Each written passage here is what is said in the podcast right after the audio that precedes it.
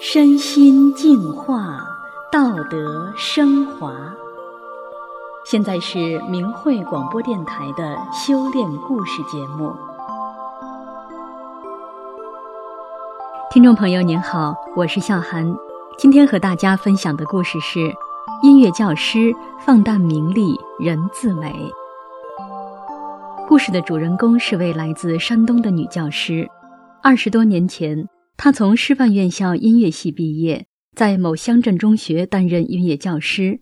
后来无辜被贬到离家较远的农村小学任教。但是无论在哪里，他都兢兢业业的工作，淡泊名利，善待学生，得到学校、家长、学生们的好评。让我们一起来听听他的故事。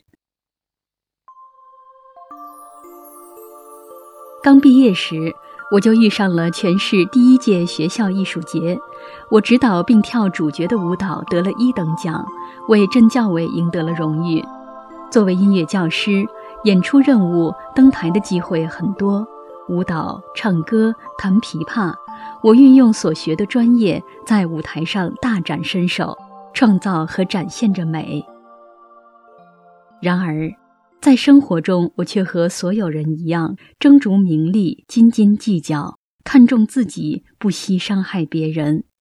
例如，一次考勤签名时，副校长冤枉了我，对我态度很不友好，我便与他争得面红耳赤，最后被同事拉走才算完。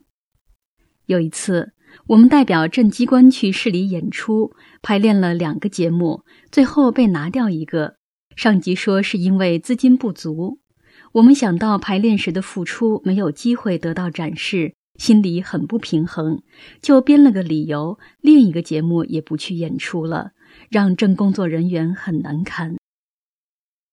一九九八年的春天，我的人生有了转机，我有幸修炼法轮大法了，我知道了要按照真善忍的标准做个好人，做个修炼的人。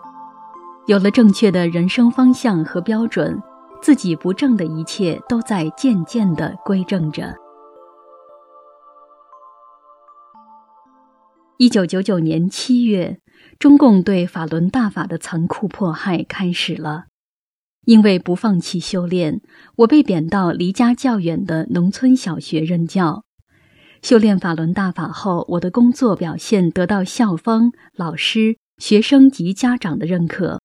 当时我就知道没有理由让我到小学去，但那时不懂得反迫害，觉得修炼人不能为难领导，应该不怕吃苦，就坦然地接受了这种不合理的安排。因为当地小学教师编制不足，我就不能只教我的专业课了。根据学校的要求和需要，我教的科目总是变来变去。二十年来，小学的科目我全都教过。我们这儿以学生成绩作为对教师的考核，并以此来评优秀，以此来晋升职称，这样学生们就成了老师追名逐利的工具。为了提高学生的成绩，打骂学生是常有的事。老师想尽各种办法，甚至不择手段地让学生考试作弊。或收卷后到保密室改动学生的试卷，或阅卷时委托同事改学生分数，甚至向领导行贿改名次，还有从教育局提前弄来试卷的种种败相不一而足。在这种环境中怎么办呢？我不但不能被污染，还要尽力去洗涤被污染的学生。面对我的学生。我想，我要像教自己的孩子一样教他们。首先是教育品行，其次才是教授知识。我引导他们做人要真诚、善良、宽容、忍让，在他们幼小的心田播下善良美好的种子。领导、同事来听我的课，都觉得我有亲和力。有个校长评价说：“如沐春风。”大家都夸我课讲得好。普通话说得好，字写得好，能歌善舞，能写会画。有位女副校长说：“我才是才女一枚。”这位女校长还说：“家长说，学校有个最有气质的女老师，我一听肯定是指的你。大家对我很认可，虽然我没有什么头衔，没有各种荣誉称号，但我不求名利，只管教书育人，为人师表，言谈举止优雅大方，心里坦然轻松。这一切大家都看在眼里。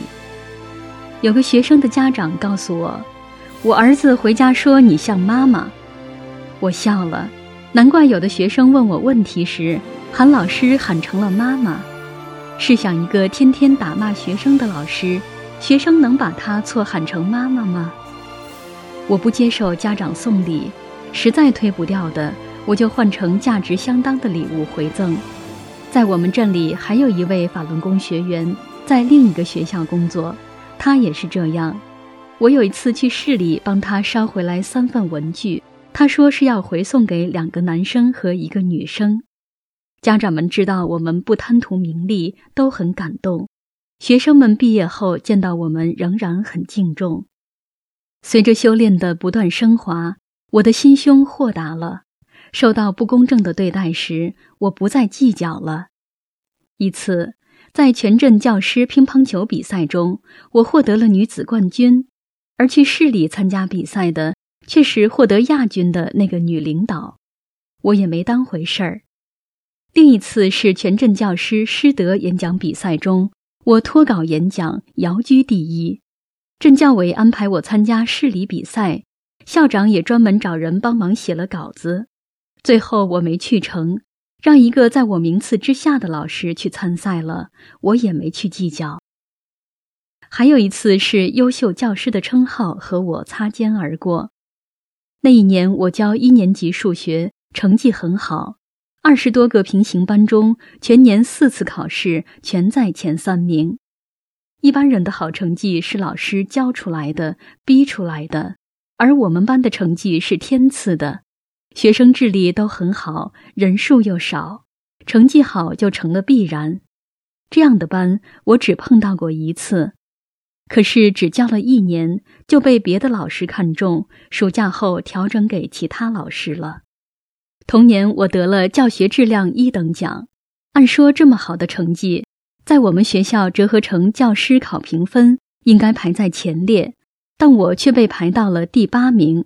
学校七个优秀教师的名额，恰好没有我。在镇教师节大会发文讲后，偶尔听有人说。教师考评分经常被算错，我想我的是否算错了？就问校长，校长也觉得奇怪，说咱们再算算。一算，果然少给我加分了。我本是在七名之内的，那个领了奖的第七名本应在第八名。我和气地问校长怎么办呀？校长也很和气地说：“你看你不早说，奖已经发出去了。”当时。我不想为难校长，就一笑了之，没再说啥。要是在修炼法轮大法之前，我非得让校长到镇里改写回来不可，最起码也要让他承诺，再来了荣誉得留一个给我补上。那个网得了优秀的老师，她丈夫正好是帮学校算考评分的几个数学老师之一，这么简单的百分比折合再加起来，怎么能算错呢？后来听人说，校长到那位网得了优秀奖的女老师办公室说：“你那个优秀教师应该是某某的。”说的是我。他一听就生气了。当别人提到奖品床单时，他咬牙切齿地说：“就是撕成碎条，我也不拿回来。”我庆幸自己得了法轮大法，不然的话，我可能去讨还，可能和他结怨，也可能和校长争吵。或许还会闹到镇里，可我没有这样做，心里很平静。第二年恰好这个女教师歇产假，我接了这个女教师的班级，只教了两三个月，我就得到一个教学质量奖，还发给了我一床夏凉被。后来到我晋升职称时，仅凭两张教学质量奖和以前演出时的几张获奖证书。就跟那些手里一大摞荣誉的老师一样顺利晋升了，我体会到了你该有的就有，是你的东西不丢的法理。一天下午放学时，有人报告说，一个醉汉拿着砖头来闹事了。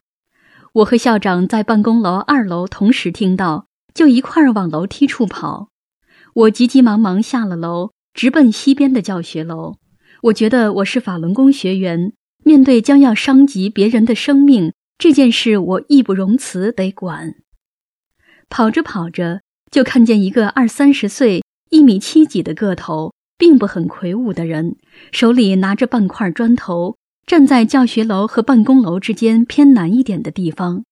他的北边一两米内是两个刚下课的女教师，一个四十多岁，一个二十来岁。两人既不敢跑掉，也不敢说话，彼此正在你想往我身后躲，我想往你身后藏，在原地挪动，表情很恐惧的样子。他俩的北边是操场，看来教导主任与醉汉未交涉成，为避免被砖头砸到，他跑到操场远处去了。教导副主任则站在东边的花池边喊话：“我看你敢打！”在这人的西边，仅三四米处，是一排排站好队的小学生，人又密集，在纪律的约束下，孩子们也不可能及时散去。如果他冲向学生队伍，后果是不堪设想的。危险或许眨眼就变成惨痛的现实。看到这情景，我有跑便走，径直走到那个人跟前，对他说：“把砖给我。”他凶恶地瞪了我一眼，我没有害怕，平静而善意地盯着他的眼睛，又亲切地说道：“把砖给我。”我看到他眼睛里的凶光一下不见了，他顺从地把砖头递给了我，我顺手把它扔到旁边花池的草丛中。我体会到，修炼人只有按照真善。忍的标准去做人做事，处处为他人着想，才是最正最好的。